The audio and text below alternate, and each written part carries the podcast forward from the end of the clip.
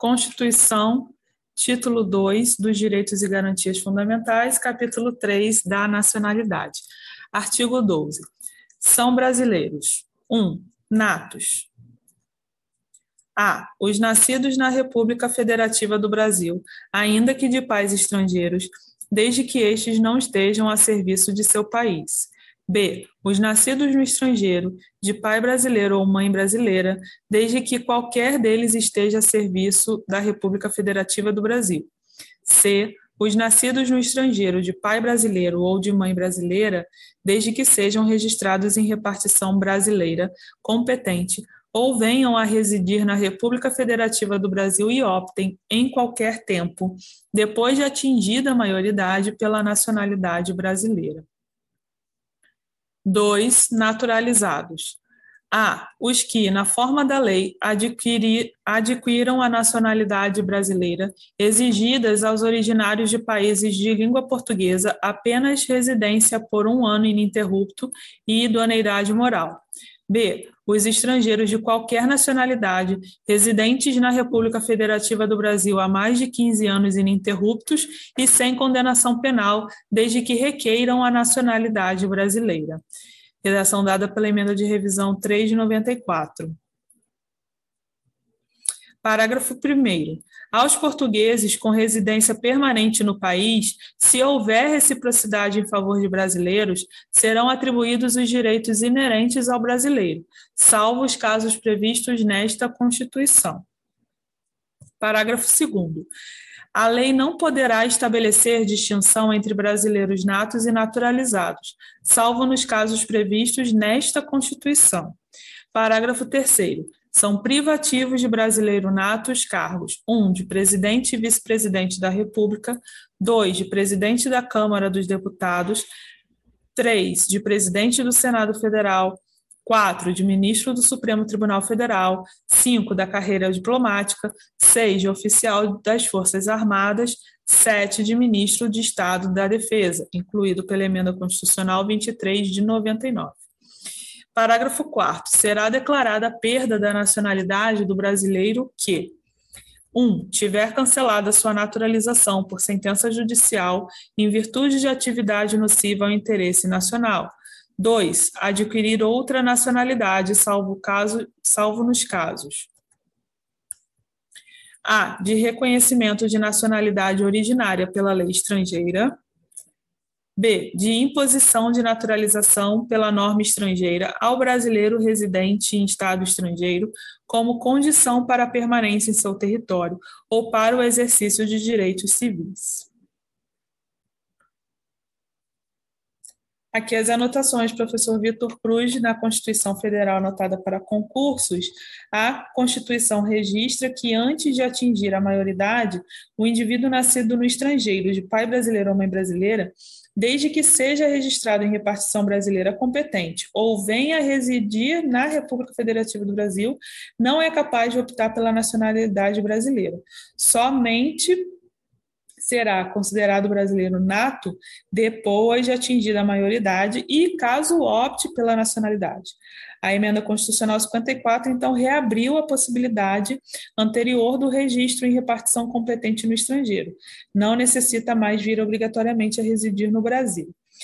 E aí faz remessa também ao artigo 95 do ADCT, que diz que os nascidos no estrangeiro entre 7 de junho de 94 e a data da promulgação dessa emenda constitucional, que é a emenda constitucional 54 de 2007, filhos de pai brasileiro ou mãe brasileira poderão ser registrados em repartição diplomática ou consular brasileira competente ou em ofício de registro se vierem a residir na República Federativa do Brasil. Quanto aos brasileiros naturalizados, duas situações. A primeira é o originário de país de língua portuguesa, que é um tipo de naturalização ordinária. Residir no Brasil por um ano ininterrupto e ter idoneidade moral. E uma segunda nacionalidade, que seria a naturalização extraordinária ou quinzenária, que é residir no Brasil por 15 anos ininterruptos, não ter condenação penal e requerer a nacionalidade brasileira. Então, qualquer nacionalidade que não seja originária de país de língua portuguesa. Já os portugueses, o parágrafo primeiro diz que eles não são naturalizados, mas equiparados a brasileiros. Né? É importante destacar essa diferença. Quanto aos cargos privativos de brasileiros natos, ele organiza aqui dizendo o seguinte: se a gente observar bem, quem é que não pode ser naturalizado? Quem é que precisa ser brasileiro nato? O presidente da República ou qualquer um que possa qualquer dia vir a exercer essa função. E quem é que pode vir a ser presidente da República? A gente vê nos artigos 79 e 80 que, diante da retirada ou, ou saída do presidente da República, poderão assumir a função de presidente as, as, as seguintes autoridades, e aí numa escala, né? Primeiro o vice-presidente, depois o presidente da Câmara, depois o presidente do Senado e, por fim, o presidente do Supremo Tribunal Federal. Então, como os ministros do STF assumem essa presidência do tribunal de maneira alternada, seria mais lógico que o STF, como um todo, fosse formado apenas por brasileiros natos. Mas não é necessário, é, por exemplo, isso para os parlamentares, que, em sua maioria, nunca se tornarão presidente da casa. Da mesma forma, o ministro da Defesa. Os oficiais das Forças Armadas líderes em operações de guerra são natos. Por isso, logicamente, o ministro de Defesa também faz sentido que seja nato. Então, o único que a gente realmente tem mais questão assim para decorar seria o da carreira diplomática, o que também faz sentido porque representa o Brasil no estrangeiro. Então, reforçando, o único membro do judiciário que precisa ser nato é o ministro do STF. Por quê? Porque ele pode ser eleito presidente do STF, como o presidente do STF, ele pode vir a ser um dia presidente da República. O único ministro de Estado que precisa ser nato é o ministro da Defesa, conforme os oficiais das Forças Armadas líderes em operações de guerra. Embora no judiciário só o ministro do STF precisa ser nato, existem outros órgãos do judiciário que podem ser cargos ocupados por ministros do STF. O presidente do Conselho Nacional de Justiça deve ser o presidente do STF presidente do TSE deve ser ministro do STF. E no caso do Superior Tribunal Militar, 10 dos seus 15 membros são oficiais das Forças Armadas, devendo também ser natos. Então, se a questão trouxer, por exemplo, que o presidente do Conselho Nacional de Justiça deve ser brasileiro nato, embora isso não esteja expresso, por uma interpretação sistemática, a gente chega à conclusão que sim, porque ele deve ser o presidente do STF, o presidente do STF pode um dia ser presidente da República, por isso deve ser brasileiro nato. Parágrafo 2 diz que não deve ser feita distinção, a não ser os casos previstos nessa Constituição. Então, a gente tem o artigo 89, inciso 7, que fala que o Conselho da República, que é um órgão superior de consulta do presidente, será formado dentre outras pessoas, por seis cidadãos brasileiros natos. O artigo 222 diz que a propriedade de empresa jornalística e de radiodifusão sonora e de sons e imagens é privativa de brasileiros natos ou naturalizados há mais de 10 anos, ou pessoa jurídica constituída sob as leis brasileiras e que tenham sede no país. E aí uma dúvida sobre o ministro das Relações Exteriores precisar ser brasileiro nato. E aí se entende que não necessariamente, ele poderia ser brasileiro naturalizado, porque ministro de Relações Exteriores é um ministro de Estado, que são de livre nomeação pelo presidente da República. Então, não se confunde com carreira diplomática, que é concurso público. Quanto à perda da nacionalidade, vale a pena ressaltar aqui que no Brasil temos a regra do ius soli. Quem nasceu em solo brasileiro seria brasileiro nato. Em alguns outros países, a regra é ius sanguíneo, ou seja, quem é filho de nacional daquele país será nato daquele país, mesmo que tenha nascido em território brasileiro. Nesse caso, a pessoa pode ter duas nacionalidades originárias e não perde a brasileira.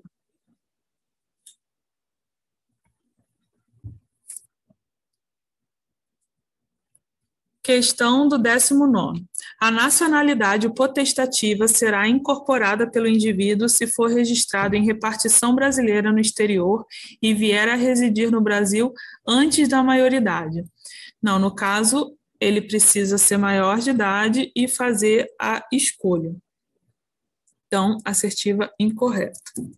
Questão do 19.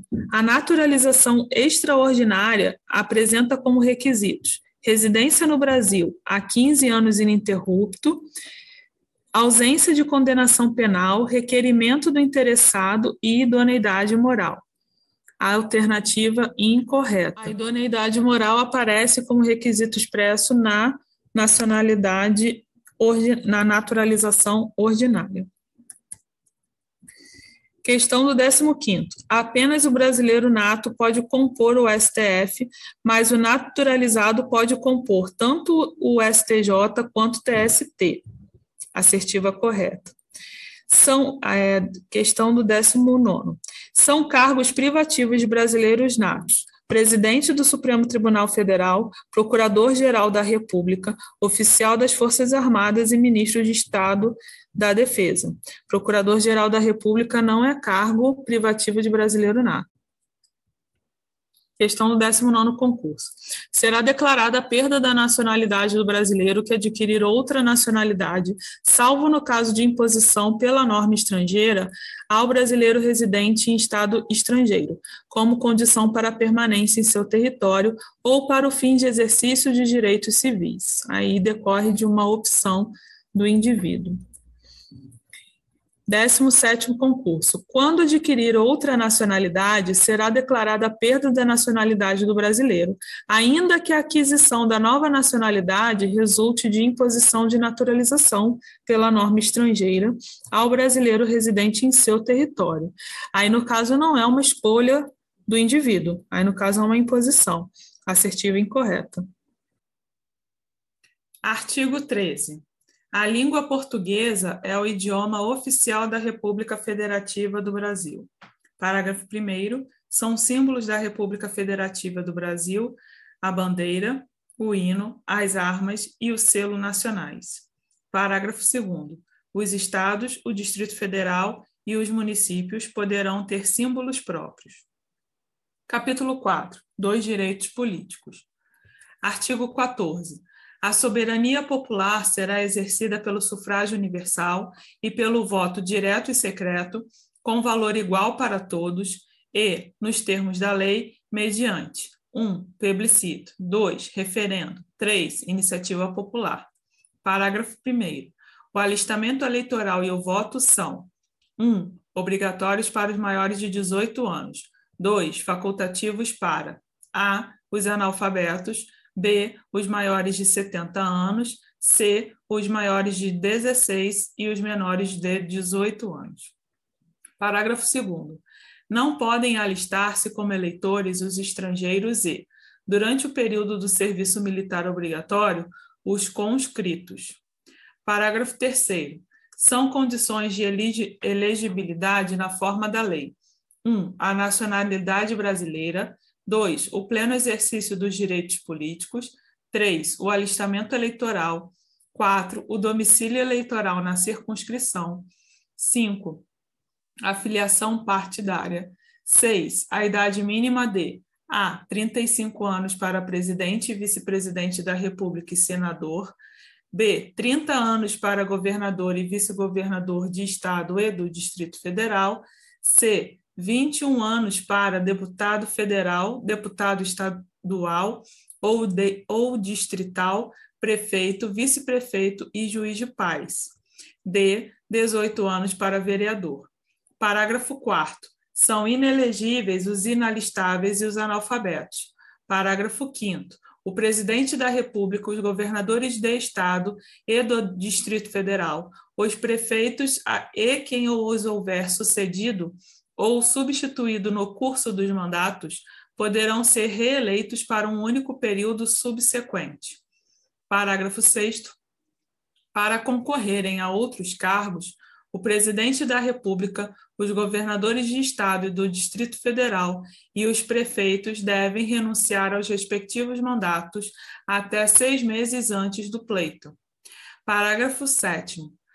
São inelegíveis no território de jurisdição do titular o cônjuge e os parentes consanguíneos ou afins, até o segundo grau ou por adoção, do presidente da República, de governador de estado ou território, do Distrito Federal, de prefeito ou de quem os haja substituído dentro dos seis meses anteriores ao pleito, salvo se já titular de mandato eletivo e candidato à reeleição. Parágrafo 8. O militar alistável é elegível, atendidas as seguintes condições: 1. Um, se contar menos de 10 anos de serviço, deverá afastar-se da atividade. 2. Se contar mais de 10 anos de serviço, será agregado pela autoridade superior e, se eleito, passará automaticamente no ato da diplomação para a inatividade. Parágrafo 9. Lei complementar estabelecerá outros casos de inelegibilidade e os prazos de sua cessação, a fim de proteger a probidade administrativa, a moralidade para exercício de mandato, considerada vida pregressa do candidato, e a normalidade e legitimidade das eleições contra a influência do poder econômico ou o abuso do exercício de função, cargo ou emprego na administração direta ou indireta. Parágrafo 10. O mandato eletivo poderá ser impugnado ante a Justiça Eleitoral no prazo de 15 dias contados da diplomação, instruída a ação com provas de abuso do poder econômico, corrupção ou fraude. Parágrafo 11. A ação de impugnação de mandato tramitará em segredo de justiça, respondendo o autor na forma da lei, se temerária ou de manifesta má-fé. ADI julgada em outubro de 2020. Identificação do eleitor no dia da votação. Exigência de apresentação concomitante do título eleitoral e de documento oficial com foto. Desproporcionalidade da medida. Interferência no direito ao voto. Suficiência do documento oficial com fotografia. Advento da biometria. A inovação legislativa trazida pelo artigo 91A da Lei 9504 de 97, com redação dada pela Lei 12034/2009, a partir da qual é exigida a apresentação concomitante do título eleitoral e de documento oficial com foto para identificação do eleitor no dia da votação, embora pensada para combater a fraude no processo eleitoral, instituiu o óbice desnecessário ao exercício do voto pelo eleitor questão equacionada sob o viés do princípio da proporcionalidade, ante a suficiência de documento oficial com foto para identificação do eleitor, revelando-se medida adequada e necessária para garantir a autenticidade do voto. O título representa a manifestação documental da qualidade de eleitor e tem sua utilidade no momento da votação, direcionada à identificação da sessão em que inscrito o eleitor, bem como a sua identificação pela mesa receptora. Código Eleitoral, artigo 46, parágrafo 5 Sua ausência, a teor do artigo 146, 6 do Código Eleitoral, em absoluto prejudica o exercício pleno dos direitos políticos do eleitorado de que só a ausência do título de eleitor no momento da votação não constitui por si só óbice ao exercício do sufrágio julgamento em outubro de 2020. Legitimidade do Congresso Nacional para a adoção de sistemas e procedimentos de escrutínio eleitoral com observância das garantias de sigilosidade e liberdade de voto. Constituição, artigos 14 e 60, parágrafo 4, inciso 2. Modelo híbrido de votação previsto pelo artigo 59A da Lei 9504 de 97 potencialidade de risco na identificação do eleitor, configuradora de ameaça à sua livre escolha, inconstitucionalidade.